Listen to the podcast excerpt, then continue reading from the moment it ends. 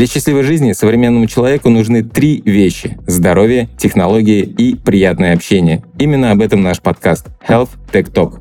Мы говорим о том, как технологии и сервисы помогают нам оставаться здоровыми в студии Red Barn.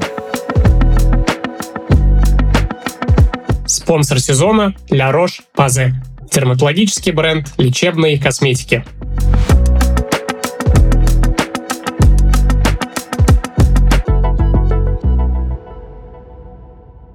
Всем привет! И с вами я, Ибрагим, эксперт в сфере технологий искусственного интеллекта, который когда-то закончил медицинский. Всем привет, меня зовут Иван, и я эксперт по питанию. Вообще, на самом деле, я профессиональный руководитель, но последние пару лет специализируюсь именно на консультациях по питанию, здоровому образу жизни и приведению биоритмов к нормальному состоянию. И сегодня мы как раз будем говорить о питании, что есть, как пить, как это сказывается на нашем здоровье и как технологии нам могут с этим помочь. А, ну что, Вань, я предлагаю для разогрева просто начать с того, какие у тебя вообще отношения с едой. То есть есть ли у тебя какие-то принципы в питании, как ты к ним пришел, как вообще у тебя все с тем, чтобы питаться, любишь ли ты поесть. А, вот, хочется послушать про вот это вот все. Слушай, с питанием у меня дела отличные, э, взаимоотношения шикарные. Есть я люблю, ем я все, злоупотребляю иногда разными сладостями, вкусностями и так далее. Но пришел я к этому спустя определенный период проблем, так скажем, года два-три назад, у меня, э, я, так как руководитель, я занимался э, руководством клиники, и мы поднимали с нуля один большой проект. Было много стресса. Я с детства, ну так, со школьного возраста постоянно на спорте. И стресс, собственно, я там обычно и убираю. Поэтому у меня было 7-8 тренировок, э, более-менее рациональное питание, но при этом к началу 2021 года я набрал 10 лишних килограмм. С 2013 года при этом я преподаю гигиену питания в университете. Ну и, в принципе, считаю, что я довольно-таки хорошо разбираюсь в этой теме в связи с тем, что я врач, и основное мое направление — это организация здравоохранения uh-huh. и общественное здоровье. Тем не менее, плюс десятка у меня набралась. Я как бы подумал, ну, я же могу разобраться, я же вроде умный человек. Начал копать глубже, прошел э, несколько курсов, сам на себе попробовал несколько программ, э, и в итоге э, минус 10 8 кубиков. Короче, все круто. А, было, угу. Это все произошло за полгода. Да, достаточно быстро. Да, смысл в том, что на самом деле у меня просто была проблема с метаболизмом определенных гормонов. То есть э, я где-то чуть-чуть переем, у меня немножко скаканет кортизол, он вытащит э, глюкозку, потом подтянется инсулин. И, в общем, uh-huh. билиберда с моими гормонами и постоянный стресс на работе, собственно, сотворили со мной избыточный вес. Потом я все это привел в порядок, и сейчас э, Uh-huh. Ну, сейчас реально я ем все. Просто есть определенные принципы, которым я придерживаюсь, и вообще мне кажется, что это нужно рассказывать детям еще со школы. Да, а какие принципы, вот если базово? Если базово, то это либо два, либо три приема в день пищи. Причем как бы ты можешь там кушать все. А, главное, должно быть более-менее нормальное соотношение белков, жиров, углеводов, но при этом ты можешь периодически позволить, позволить себе сладости. Самое главное, у тебя должны быть продолжительные окна между едой. То есть uh-huh. то время, когда ты не ешь, когда твой организм а, переходит э, в стадию основного метаболизма. Не подготовительного, когда еда у тебя в желудке, в кишечнике, и все это обрабатывается, а в стадию основного, когда он занимается э, превращением из того, что ты съел, а, белков в сложные структуры клеток, э, жиров в сложные структуры мембраны и так далее. Интересно, слушай, вот я, наверное, в целом, да, мне всегда нравилось поесть, поесть вкусно, а, но у меня нет какого-то прям излишнего, наверное, гедонизма. Я в целом э, готов есть э, просто каши по утрам. Вот я там овсянку, гречку, еще что-то делаю.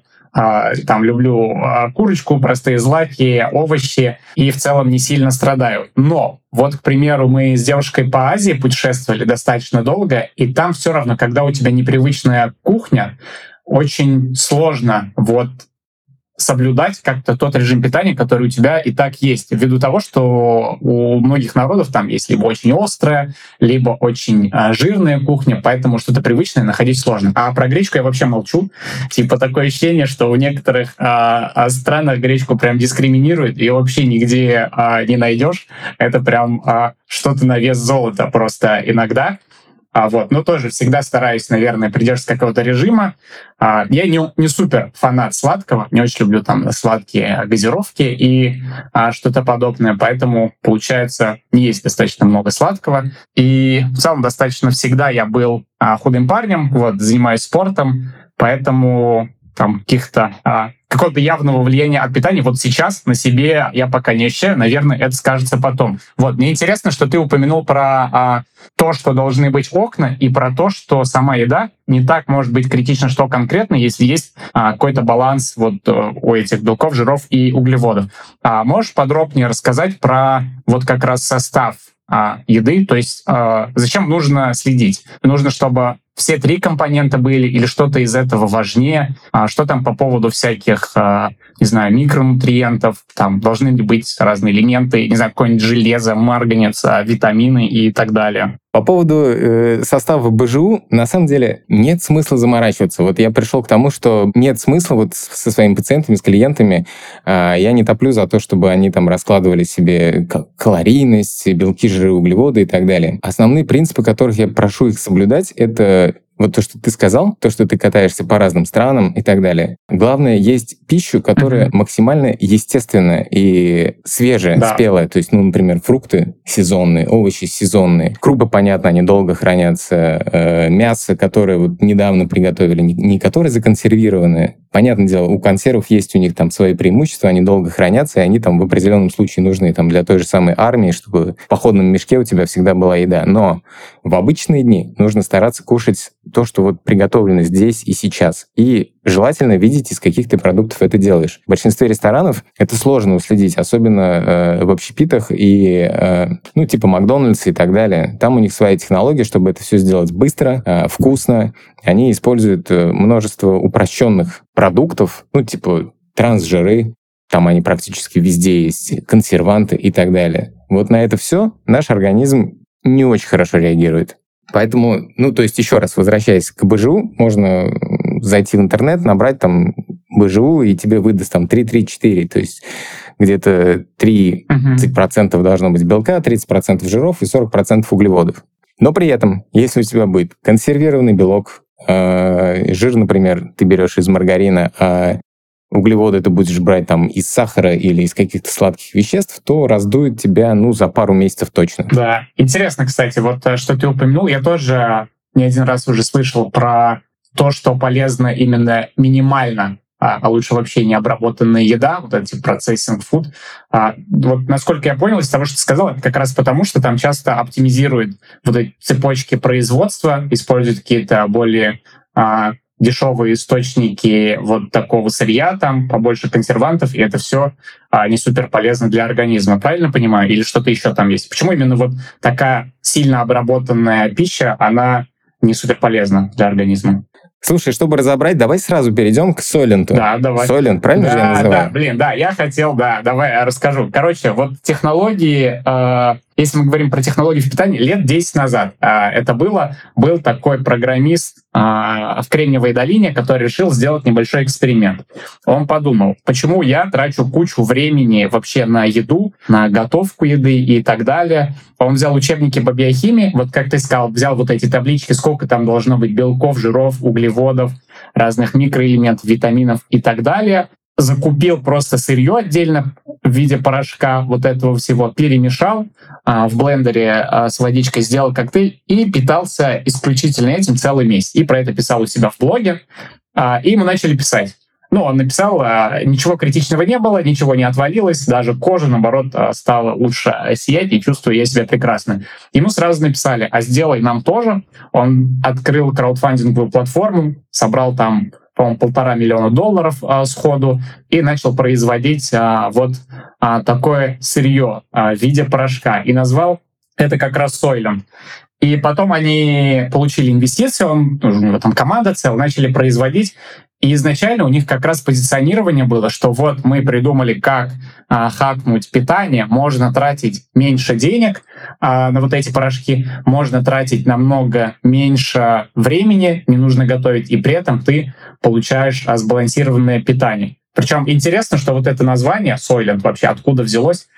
Есть такой фильм «Зеленый Сойленд» в 70-е годы. Он вышел по книжке а, научно-фантастический. Там как раз про то, как люди начали питаться а, вот такими порошковыми субстанциями, короче, какой-то живительной жижей а, водичкой разбавляли. И, в общем, этот порошок делался из планктона, по заявлению производителя, но в конце фильма выяснилось, что делали этот порошок из людей. А, вот такой а, с налетным фильмом ужасов получился фильм. Не знаю, почему он решил типа Сойланд назвать, ну, потому что, наверное, похоже, но там в фильме концовка, она а, вот вносит определенный шарм а, в это название. И там они постоянно, естественно, получали определенную критику, и у них появились конкуренты, и сейчас пришли к тому, что а, не делаем это заменой какого-то питания, что именно это для тех, кто живет в быстром ритме, и вот когда не получается покушать, мол, вместо того, чтобы заказывать какой-то джанк-фуд, какие-то там бургеры, а, можно просто носить с собой вот такой коктейльчик, который сможет заменить один из приемов пищи и а, там докинуть питательных а, элементов. Вот, как-то так там было. Вот что ты вообще сам по этому а, поводу думаешь? Можно ли такой суммой а, макронутриентов там заменить прием пищи? Да, смотри, я постараюсь сейчас раскидать, а, где это может быть полезно и где это, в принципе, до этого великого гуру стартапа использовалось.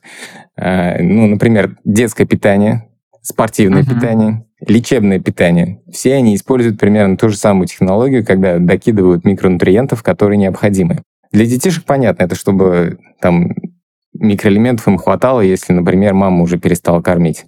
Ну, не своевременно, не вовремя. А по спортсменам тоже им нужно добавить белка, чтобы у них мышцы быстрее росли. По э, заболеваниям также я читал еще, есть исследования, где заменяли один прием пищи вот такой смесью, если у тебя есть какие-то э, генетические паттерны предрасположенности к тем или иным заболеваниям, которые могут быть вызваны нарушением состава ну, нутриентов. Угу.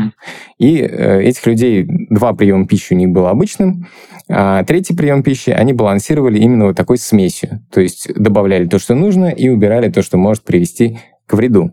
Вот. Эта штука, она полезная в определенных ситуациях. То есть, короче, это полезная история в определенных да, да, ситуациях. Но почему ей нельзя заменять в принципе в целом полностью питание?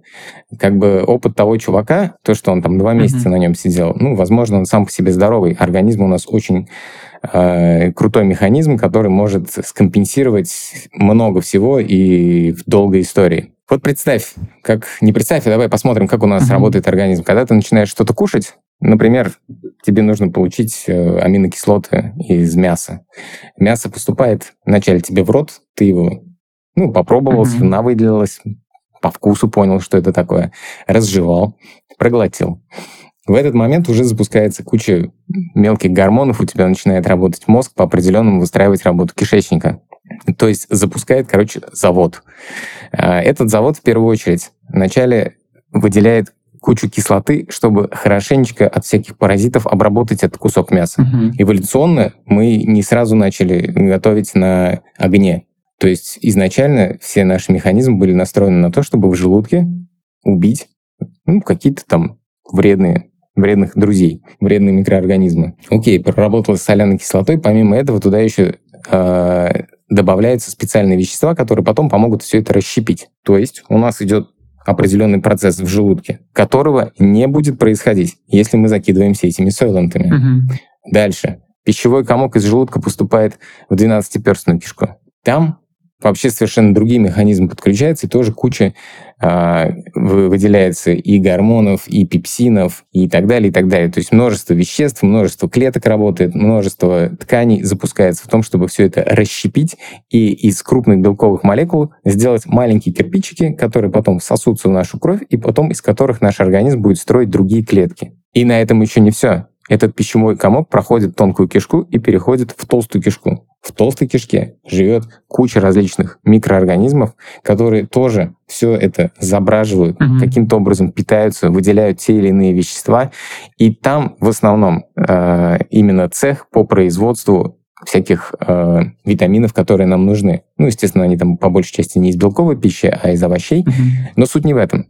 Суть в том, то, что на каждом этапе желудок, тонкая кишка, толстая кишка, везде происходят определенные процессы которые мы эволюционно в себе выработали. И если заменить все три приема в долгую uh-huh. на сойленты, то эти процессы потихонечку перестанут происходить в нашем организме, и организм немножко может подсойти с ума. Типа, ну, значит, это не нужно.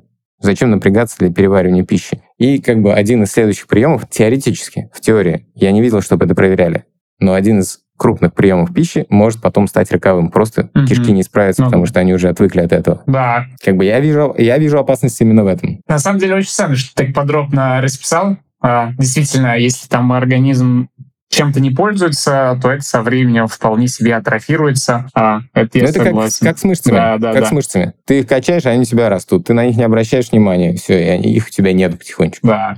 Еще, кстати, вот ты когда говорил а, про то, что а, раньше тоже там люди питались а, мясом, которое не проходило термическую обработку, когда еще огня не было, я еще вспомнил а, одно время, вот а, был, наверное, есть такой а, фитнес-инфлюенсер а, Брайан Джонсон, а, Liver King, короче, а, вот этот король печени. Да, да, да, да. Я, я, я, я на него подписан. Да, это который там ел чуть ли чувак. не сырое мясо, и он такой был как раз и сейчас про все супер натуральное, но выяснилось, что а, он еще колет стероиды, и стероиды вроде как не супер натуральные, что было у наших а, предков. А, ну да. Слушай, ну по нему откровенно видно, ну, что да, он на стероидах да, там сидит. такие мышцы вообще. Это интересно.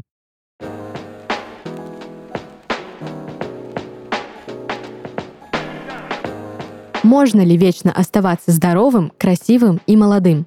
Если этот вопрос кажется риторическим, тогда я приглашаю вас в новую рубрику нашего подкаста «Наука не стареть». В ней мы разберем современные научные исследования, в которых ученые ищут рецепт вечной молодости. В 2007 году исследователи из США запустили проект по изучению микробиома человека Human Microbiome Project. Он был направлен на исследование микрофлоры человека и ее значения для нашего здоровья. Если раньше ученые считали, что здоровая кожа — это стерильно чистая кожа, то это исследование показало, богатый микробиом влияет на регенерацию и молодость. Он защищает нас от внешних агрессивных факторов, ускоряет заживление ран и борется с микроорганизмами-патогенами.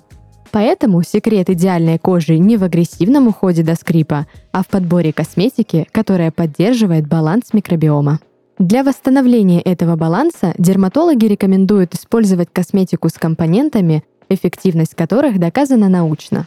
Например, в средствах бренда La Roche-Posay содержится Aquaposay filiformis, один из революционных компонентов бренда. В его основе полезная бактериальная культура, эффективность которой усилена селеном и стронцием. Поэтому Aquapoze filiformis помогает оздоравливать, смягчать, защищать чувствительную кожу и уменьшать ее раздражение. Кстати, дерматологическая марка La Roche-Posay уже не первый год инвестирует в изучение микробиома, а за каждым средством бренда стоят научные разработки.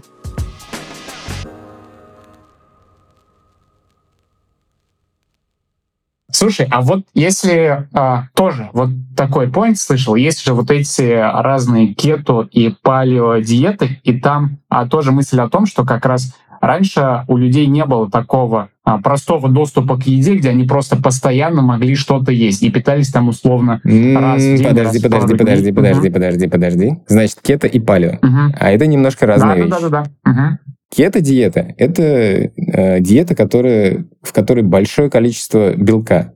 Она в целом изначально была разработана для спортсменов, которые готовятся к соревнованиям. И если ты качаешь мышцы и готовишься ну, э, реально к соревнованиям, где тебе нужна мышечная масса, то кето-диета, она для тебя полезна, потому что ну, она необходима тебе в той ситуации, в которой ты находишься. Uh-huh. В обычных ситуациях, насколько я сейчас смотрю в запрещенной сети, да. э, в, нель- в да, там кето-диету девочки используют для того, чтобы похудеть.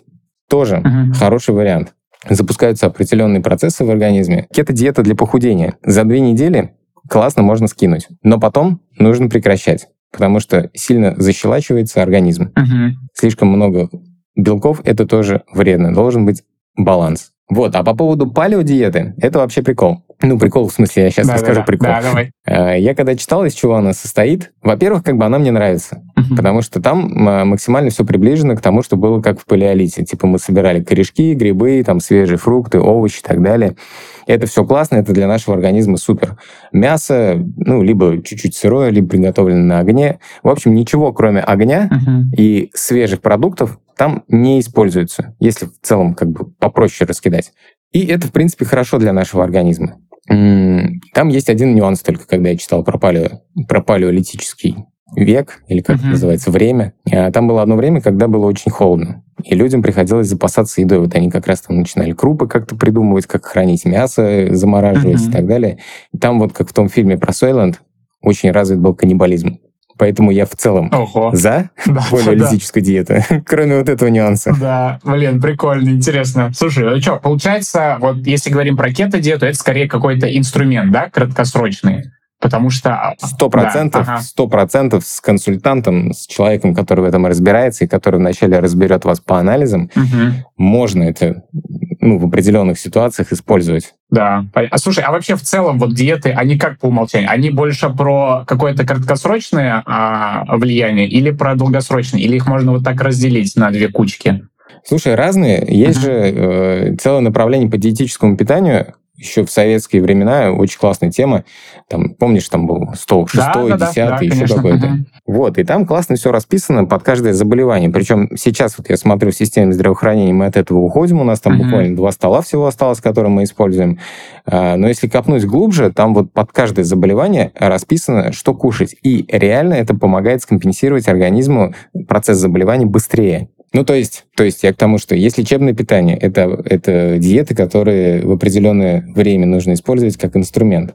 А есть диеты классические, которые, как же она называется? Это среди, средиземноморская диета. Да, да, да. Да, на, на самом деле это просто набор продуктов, которыми ты питаешься. Причем uh-huh. этот набор продуктов в основном есть в Средиземном море. Да, да, да. У нас, у нас он немножко другой, поэтому у нас можно ориентироваться, наверное, больше в сторону палео, то есть свежие овощи, продукты, которые есть здесь. И или там консервированные, но по методу бабушки, там с дедушкой, uh-huh. которые минимально консервантов использовали, просто стерилизовали хорошенечко баночки, чуть-чуть соли, чуть-чуть уксуса. Уксус, кстати, тема вообще. Я читал исследование, ага. где прописано, что э, был разбор средиземноморской диеты и японской диеты. Вот японская диета, она содержит большое количество углеводов. Там же везде рис. Да, там а вообще, рис практически да, да, да просто каждый прием. А фактически рис это углевод. Uh-huh. Ну, понятное дело, что он сложный, но в таком большом количестве он все равно приведет там, к избытку углеводов в организме. Так вот, фишка в том, что они в том или ином варианте постоянно используют уксус. А уксус от 20 до 50% снижает усвояемость простых углеводов. Слушай, не, вообще, да-да-да. Ага. Да, если копать дальше, то э, я наткнулся на исторический уже доклад о том, что у Гиппократа uh-huh у него э, целое направление было, как он там уксус с водичкой смешивал, и, и люди у него приходили к нему похудеть. Угу. Интересно, слушай, потому что я тоже да, я заметил, и меня удивляло, как а, в Азии, там не только в Японии, везде просто живут на этом а, рисе, и столько его, ну, там, по сути, вот он, главный а, злак, который используют. И еще, кстати, хотел, э, вот опять же, ты сказал, средиземноморская диета, азиатская, там, японская, они такие эндемичные даже, то есть э, присущи определенному региону. А насколько вообще сильно у людей отличается вот именно, может, какой-то паттерн пищеварения, и насколько диеты, они сами по себе эндемичны, и нужно условно питаться а, тем, что растет там а, в зоне твоего обитания. Насколько, короче, это критично, как думаешь? Я думаю, это не критично, просто если ты куда-то переезжаешь, uh-huh. у тебя в любом случае будет э, несколько недель, uh-huh, когда твой организм будет перестраиваться. Да, вот, ну, даже, например, вот я в последнее время чаще, часто езжу в Узбекистан. Uh-huh. У меня как бы жена, да, родина да. ее Узбекистан. Мы ездим туда в гости, и первые 3-4 дня я стараюсь есть очень мало, uh-huh. совсем по чуть-чуть, Потому что, во-первых, а, еда вроде бы та же самая, но плов, который готовят, да. например, здесь у нас в Казани, и плов, который в Ташкенте, это два совершенно разных плова, даже как минимум по количеству жира внутреннего. Угу. Первый раз я этого не сделал, у меня просто выключился кишечник на неделю. И как бы первая моя поездка в Узбекистан, ну, Все, такая понял, была травмирующая, так скажем. Окей, это тоже примерно понятно. Еще, кстати, вот я а, вспомнил про, а, думая про приложения, которые связаны с едой и популярны, а в целом достаточно популярны всякие трекеры для фастинга, вот, для интервального голодания, потому что удобно, мол, следить за временем и так далее. А что ты вообще думаешь по поводу интервального голодания? Потому что, опять же, в среде стартаперов и там в Кремниевой долине и в России я часто встречал как раз про а, то, как при, практикует, в общем, предприниматель там раз в неделю в какой-нибудь а, четверг сделать а, фастинг там 16 на 8 или даже 20 на 4, чтобы держать там организм в тонусе, и говорят о том, что это им помогает быть в том числе более продуктивными. Вот. А какое твое мнение по этому поводу? Слушай, по поводу фастинга и интервального голодания. Uh-huh. Давай начнем с того, что это тоже инструмент, uh-huh. его нужно использовать правильно. А, есть у меня близкая знакомая, а, есть ряд клиентов, которые встречаются uh-huh. периодически, причем а, что они воспринимают, например, диету 8 на 16 или там 4 на 20 uh-huh. А, как промежуток, а, то, что в течение 8 часов можно есть вот абсолютно ага. все. И типа у тебя там не трехразовое питание, а ты там 8 часов можешь 8 приемов пищи закинуть, или просто не останавливаясь, есть чипсы, пить пиво, там, uh-huh. я не знаю, что-то еще в этом роде. Но это так не работает. То есть э, интервальное голодание есть две полезные штуки. Первое — это то, что идет хороший период, э, вот это вот окно 16, когда у тебя отдыхает кишечник в целом. То есть, ну, Кишечник это тоже мышца, если утрировать. И у нее, должен, у нее должно быть э, время отдыха, чтобы она потом смогла хорошо работать. Второй момент. Э, есть целое направление, школа в Америке, где они борются с инсулин-резистентностью вот этими интервальными голоданиями там интервальные голодания, причем не только то, что вот ты там 4 на 20 или 8 mm-hmm. на 16, а они практикуют вплоть до 24-36 часов голодания. Там фишка в чем заключается? В том, что когда развивается инсулинорезистентность, это состояние, когда наши клетки не реагируют на инсулин. Ну, то есть инсулин к ним подходит, стучится, uh-huh. говорит, ребята, глюкозы в крови очень много, давайте открывайте, запускайте глюкозу. А клетки не реагируют на инсулин, потому что в определенный период времени инсулина было просто слишком много, постоянно, он как курьерская служба постоянно долбился в эти клетки, и, ну, они все, они стали толерантны, они уже не, не, mm-hmm. на этот звук не реагируют. И единственный метод, как описывают ну, вот эта школа американских ученых, в том, чтобы дать клеткам отдохнуть от инсулина. И тогда они снова станут к нему восприимчивыми. И вот там под э, как бы под врачебным контролем э, пациенты, у которых уже инсулинорезистентность развилась, они потихонечку слазят с инсулина, с препаратов инсулина, и учатся голодать определенные промежутки времени. Когда они там выходят на 36 часов голодания, у них потихонечку начинает стабилизироваться эта ситуация. Но сразу же говорю, uh-huh. это нужно делать под контролем врача, потому что там можно отлететь махом, если уже развилась инсулинорезистентность, тем более, что если принимает пациент инсулин, есть такой метод, вот интервальное голодание, который помогает с этим справиться, но только под контролем врача и в условиях стационара, скорее всего. Uh-huh. Вот, а так эта тема классная, интервальное голодание, и я за, я сам периодически на ней сижу, когда у меня нет времени нормально там приготовить, и я знаю, что мало времени, мне проще сидеть на диете 8 на 16, два раза в день питаться, допустим, там, чем попадет. Вот.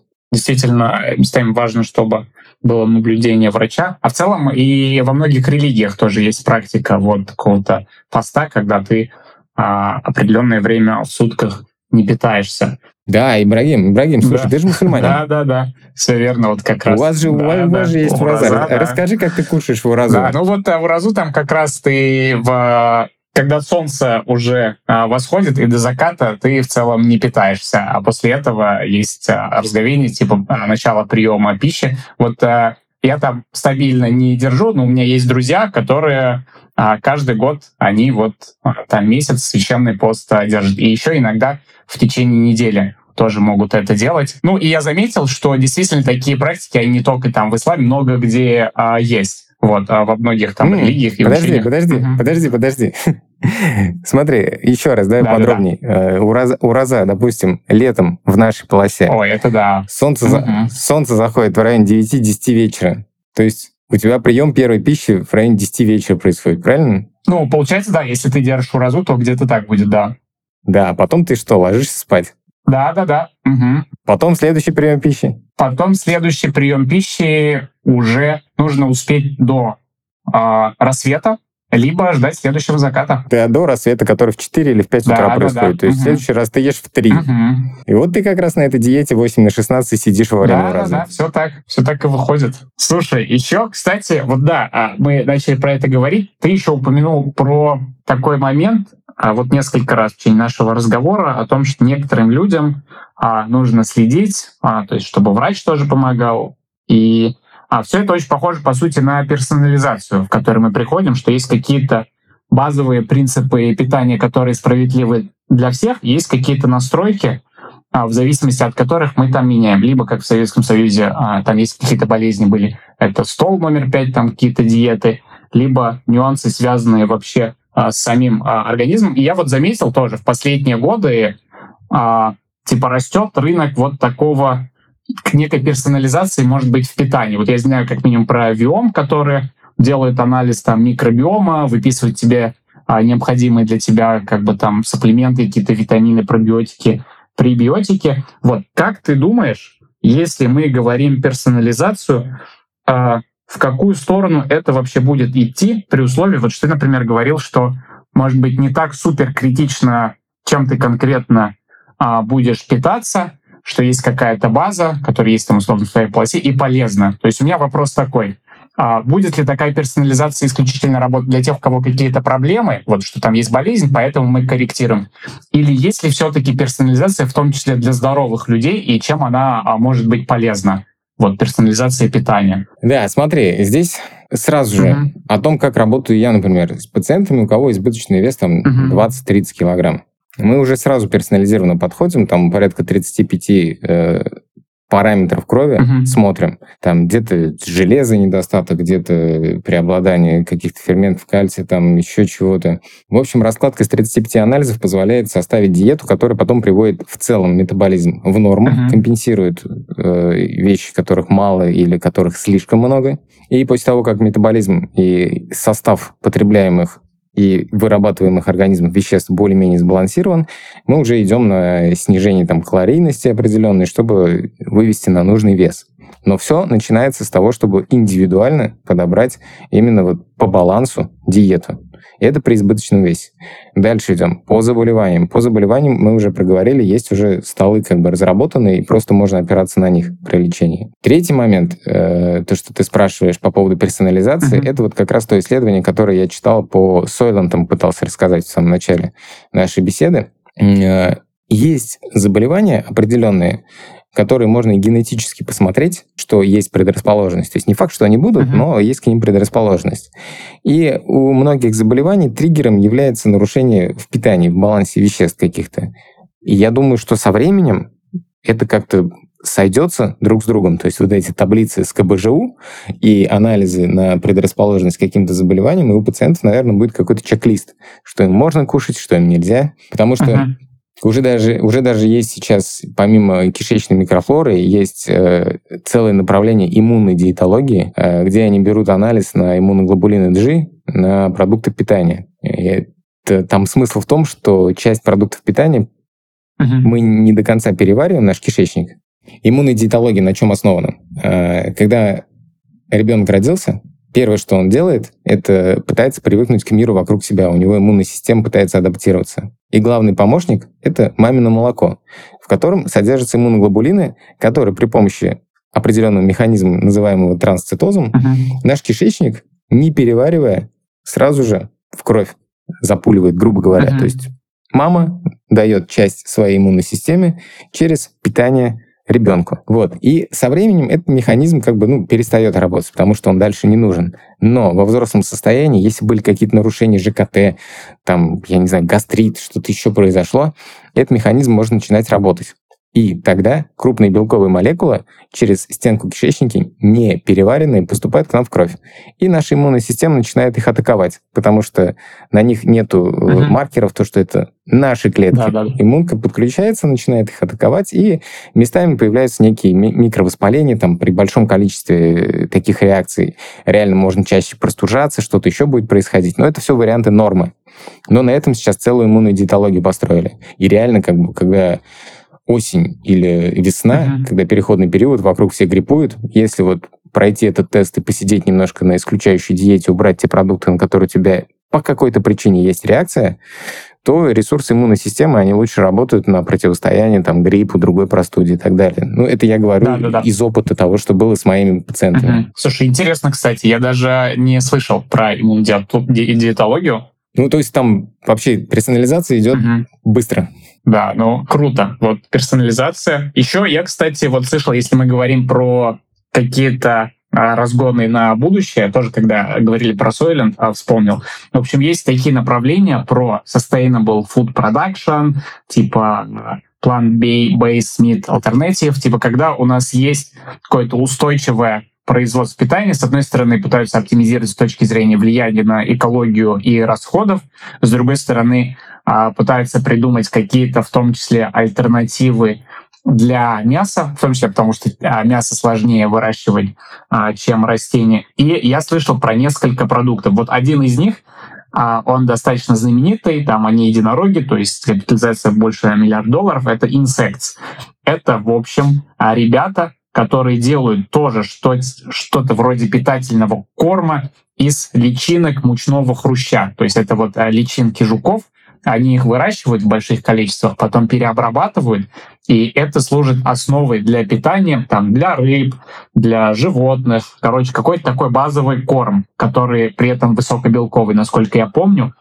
И они недавно, там года два или три назад, получили разрешение еще на производство питания для людей. И мне интересно, вот э, куда мы придем, потому что я вспомнил, был такой фильм а, с Крисом Эвансом, который Капитана Америку играл, про поезд, который в а, сплошной зиме колесит. Там люди как раз а, ели протеиновые батончики из а, вот этих личинок мучного хруща. Вот. И я заметил тоже, вот есть там направление заменителей а, мяса из каких-то растительных продуктов. Там вот есть вот эти ролики, где а, шеф-повар собирает что-то очень похожее на филе а, лосося там или на стейк рибай, и люди потом гурманы пробуют, говорят, о, это вообще не отличишь и так далее. Я сам не пробовал, а, не знаю, насколько похоже действительно по вкусу. И есть вот такие компании, которые а, делают что-то питательное из личинок мучного хруща. То есть это не порошок, как бы что-то природное, но все равно а, знаешь, немного непривычно, если ты что-то ешь и знаешь, что это а, там сделали из а, личинок. А, вот такое направление тоже а, видел. Как ты думаешь, какие еще есть, а, в общем, направления на будущее в контексте питания, в которых мы а, движемся? Слушай, у меня у сестры э, муж, ага. у него есть родственники в Камбодже, и он как-то оттуда привозил кузнечиков, суп варил. А его бабка над ним смеялась, говорит, зачем, у вас там есть нормальные продукты? Ага. Он говорит, ну, типа, для нас это изыск, экзотика. Я начал его расспрашивать, говорит, ну, откуда это у них вообще все понеслось? И как казалось, что там в свое время была то ли война, то ли революция, да, да, да. короче, красные, красные пришли в Камбоджу, и у них просто не было чем питаться. Ага. Они ели кузнечиков, личинки, все остальное. В общем, в Камбодже давно уже придумали, как этим пользоваться. Да, да, да. Блин, по поводу того, куда дальше мы идем, тоже есть ряд исследований и направлений, и большинство из них почему-то из Кремниевой долины идут. Но вначале вопрос. Когда ты съедаешь стейк мяса, насколько, с чем можно сравнить вред окружающей среде? Ой, не знаю даже, но мне кажется, там достаточно... А, ну, моя ставка, что что-то большое, потому что ты там а, нужно вырастить много корма, нужно там бычка этого кормить, все это поддерживать.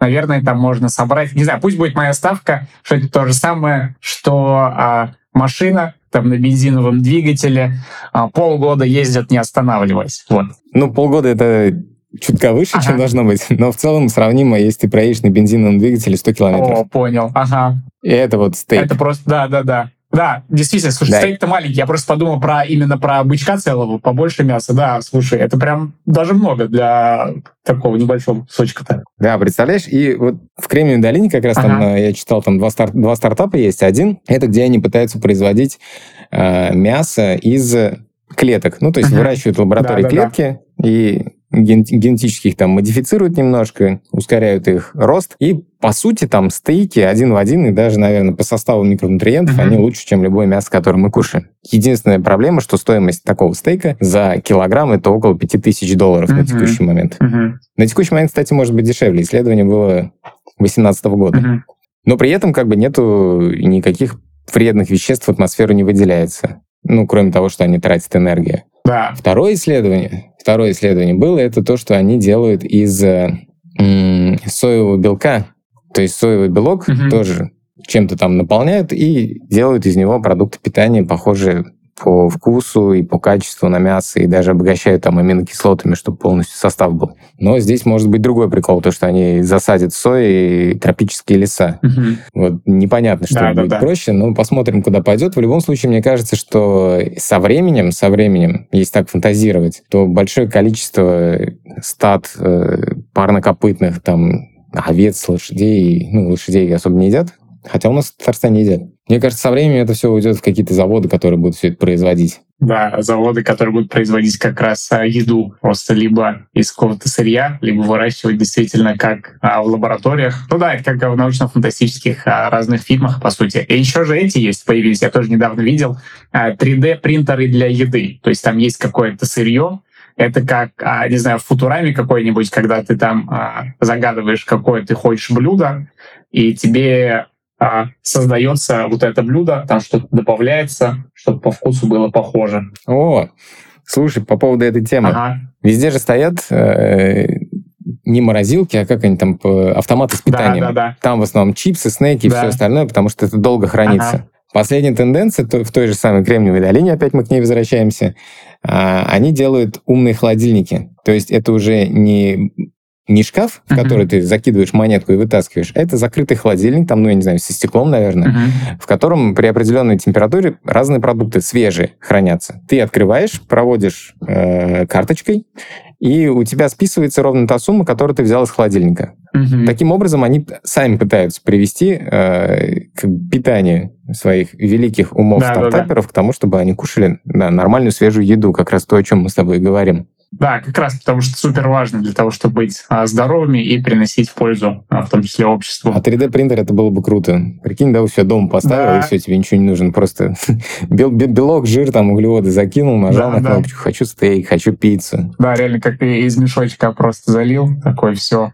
Слушай, а есть, может быть, вот а, круто, на самом деле, мы с тобой сейчас поговорили про кучу разных вещей. Если говорить чисто про IT-технологии, то, опять же, из того, что я вижу, то, как растут определенные сегменты или рынки. Это есть либо что-то такое больше индустриальное, вот как мы говорили про то, а вот на самом деле все эти направления и про то, чтобы использовать там личинок и выращивать в лаборатории и использовать какие-то растительные штуки, это как раз про оптимизацию вот э, этой цепочки производства питания, чтобы это можно было масштабировать, чтобы не было большого а, вреда для окружающей среды и при этом а, было достаточно дешево. С другой стороны, у нас есть что-то максимально близкое именно к пользователям.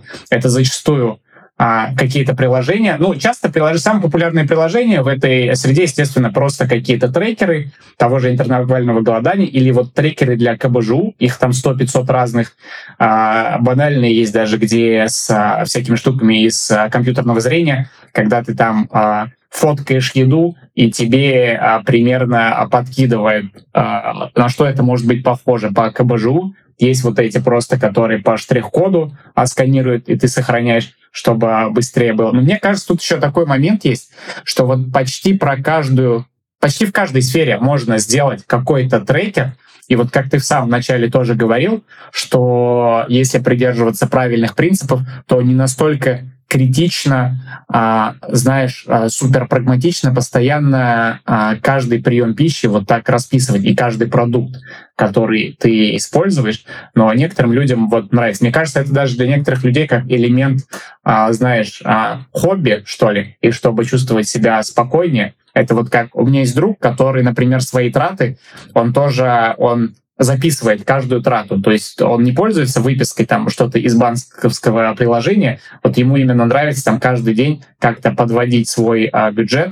А, вот, не знаю, может, это какая-то финансовая медитация или еще что. Я, например, про себя знаю, что вот а, мне типа тяжело постоянно что-то трекать. Я даже вот эти КБЖУ, я для интереса, наверное, делал небольшой эксперимент, там месяц, наверное, потрекал, попробовал разные блюда, чтобы для себя примерно ну, понять, типа, какие там порции, а, с каким составом я обычно ем, и скорее по ощущениям уже а, дальше двигаться. Но в целом, да, это достаточно большой сегмент. Но здесь еще знаешь, какой момент тоже? Везде же, когда ты делаешь айтишные стартапы, особенно цель, а, все-таки она в том числе получать прибыль. А, вот. И всегда важно продумывать а, то, какая у тебя там стратегия монетизации. И вот в таких трекерах а, тоже там по-разному экспериментирует. Обычно какие-то это а, платные подписки на дополнительные премиум фичи или еще что-то. Но еще есть такие, скажем так, вот да, у тебя есть трекеры, а есть а, такие кухонные менеджеры, что ли. Это когда ты хочешь распланировать вообще свое питание, потому что каждый раз а, нужно думать, а что сегодня покушать на вечер, что делать, заказывать, что-то есть, а нет. Вот. И там как раз есть что-то типа планов на неделю или на две, и сразу есть рецепты. И вот я, кстати, сейчас вспомнил, а, последние же пару лет очень популярны вот эти сервисы по подписке готовой еды. А вот, то есть они прям, по крайней мере, в Москве я пока жил, их много разных, они появились там а, по под Food какой-нибудь, не знаю, тоже. И они разрослись, и потом там был такой небольшой а, момент, что там делали исследования то ли на кишечных палочек, то ли еще что, и в них находили. А, вот. Как ты, кстати, сам не пользовался ничем таким? А что думаешь по этому поводу? Мне, честно, мне вот не супер понравилось. Я что-то пробовал. Мне кажется, как ты говорил, из-за того, что там оптимизирует все, это все и не очень вкусно, и супер переработано как-то. И, как мне кажется, там какие-то всегда, там, не знаю, булочек дешевых понакинули побольше, чтобы углеводы повыше были. А, вот хоть и кажется очень удобно. Слушай, слушай, я сам не пользовался, uh-huh. но на самом деле у меня вот клиенты, которые с кем я работаю Да-да. по большой массе тела, они по факту сидят вот именно на таком планировщике, uh-huh. просто я на бумаге его расписываю. Uh-huh. На самом деле, если со временем завернуть это все в приложение, было бы круто. И я думаю, что мне стоит посерфить все эти приложения и посмотреть. Может быть, уже есть готовые подходящие, которые я смогу подключить просто пациентов. Угу. Да, кстати, вот. я а тебе так... скинул. У меня есть. Я вот иногда захожу на Hacker News. Там а, ребята время от времени разбирают а, вот разные штуки, которые им помогают а, трекать, то есть, чтобы да. понимать, какие ингредиенты и так далее. Давай, с удовольствием изучу эту тему. А вообще, если в целом uh-huh. про эту часть проговорить, то давай вернемся к твоему другу, который э, разбирается с финансами. Да, да, да. У меня была такая, у меня была такая же проблема. Мне в свое время подсказала жена. То есть у нас там, uh-huh. ну, у меня конкретно был определенный доход, а, в котором я думал, ну, давай пофантазируем просто в цифрах условных. Например, там 100 тысяч. Да, да. И я, я в своей голове, например, держу, что у меня, ну, где-то, ну, 50-60 там у меня уходит, 40 должен оставаться, я его должен куда-то копить. Вот, но в конце месяца у меня никогда столько не оставалось например, там этой суммы, у меня всегда оставалось либо меньше, либо, либо вот ноль в ноль. И мне приходилось там еще двигаться, ну, как, знаешь, голодный ищет еду, uh-huh. искать еще, где бы денег надо быть. Хотя в моей голове я не мог понять, куда это все тратится. И вот когда я три, я даже больше, наверное, около пяти месяцев я сидел с вот таким вот приложением, все записывал. Из каждого магазина я выходил, записывал. Это сейчас уже можно да, все да. посмотреть э, в, банк, ага. в интернет-банкингах, а до этого как бы возможности не было, поэтому я пользовался такими приложениями. Но а, за 4-6 месяцев, в принципе, я понял, куда у меня уходят деньги, и я выработал навык не тратить лишнего, ну, там, откладывать. Сейчас я пользуюсь всякими кошельками mm-hmm. в Сбербанке, там, на определенные mm-hmm. цели и так далее. У меня нет такого, что у меня там есть свободные деньги, которые, вот, ну, я могу вечером в баре да, всем да, накрыть стол, как ага. я раньше делал, да, знаешь, такой добрый русский Ваня, плачу за всех. Вот, сейчас такого, сейчас такого нет, э, и меня этому научила определенная, как бы, вот, э, дисциплина с финансами при помощи этого трекера. И то же самое у меня у пациентов, когда мы э, теряем вес, э, я не готовлю же для них. Mm-hmm. Они сами для себя готовят, сами выбирают еду. Но этот навык, чтобы со временем как бы результаты не ушли, ему надо научиться. И вот от трех до шести месяцев они тоже учатся питаться по определенной программе. Потом, когда ты выходишь из этого, у тебя остается не только теория, но и навыки, mm-hmm. которые ты с собой уже на всю жизнь. И ты знаешь, что, что ты там 2-3 килограмма набрал, опа, на этой неделе просто у меня была пахлава от жены, там, или еще какие-то вещи, я переел в Макдональдс с друзьями, сходил, пиво перепил. Все, на следующей неделе я немножко меняю питание, восстанавливаюсь. И как бы у тебя эти навыки на всю жизнь остаются. Но их надо приобрести. Поэтому вот эти приложения, мне кажется, это классная штука как раз именно, чтобы вот навыкам угу. поднаучиться. Да, и чтобы появилась какая-то интуиция по поводу того, а, что и как, сколько, куда уходит, все в этом духе. Да, да, да, да. Да, согласен, классный план. Слушай, а мы достаточно плотно вот с тобой проговорили, мне кажется, покрыли действительно супер много всего важного и интересного. Давай попробуем в конце сформулировать а, какой-то вывод, может повторить принципы полезные. То есть а, вот что нашим слушателям а, нужно помнить, чтобы с питанием все было хорошо? Ну, во-первых, нужно питаться, стараться максимально свежими продуктами. Угу. В каждой порции стараться добавлять овощи и фрукты, потому что там есть клетчатка и всякие микронутриенты, из которых мы потом продуцируем витамины и все остальное. Соблюдать примерно баланс БЖУ, который можно найти в интернете. Важно, чтобы жиры не были трансжирами, то есть максимально стараться исключать э, из постоянного рациона выпечку там из Макдональдсов, маргарин и всякие подобные mm-hmm. вещи. Там, раз в неделю почетмилить, я только за. Я, наоборот, настаиваю на том, чтобы у меня пациенты в определенный момент делали себе читмил. Mm-hmm. Потому что ну, от еды надо кайфовать.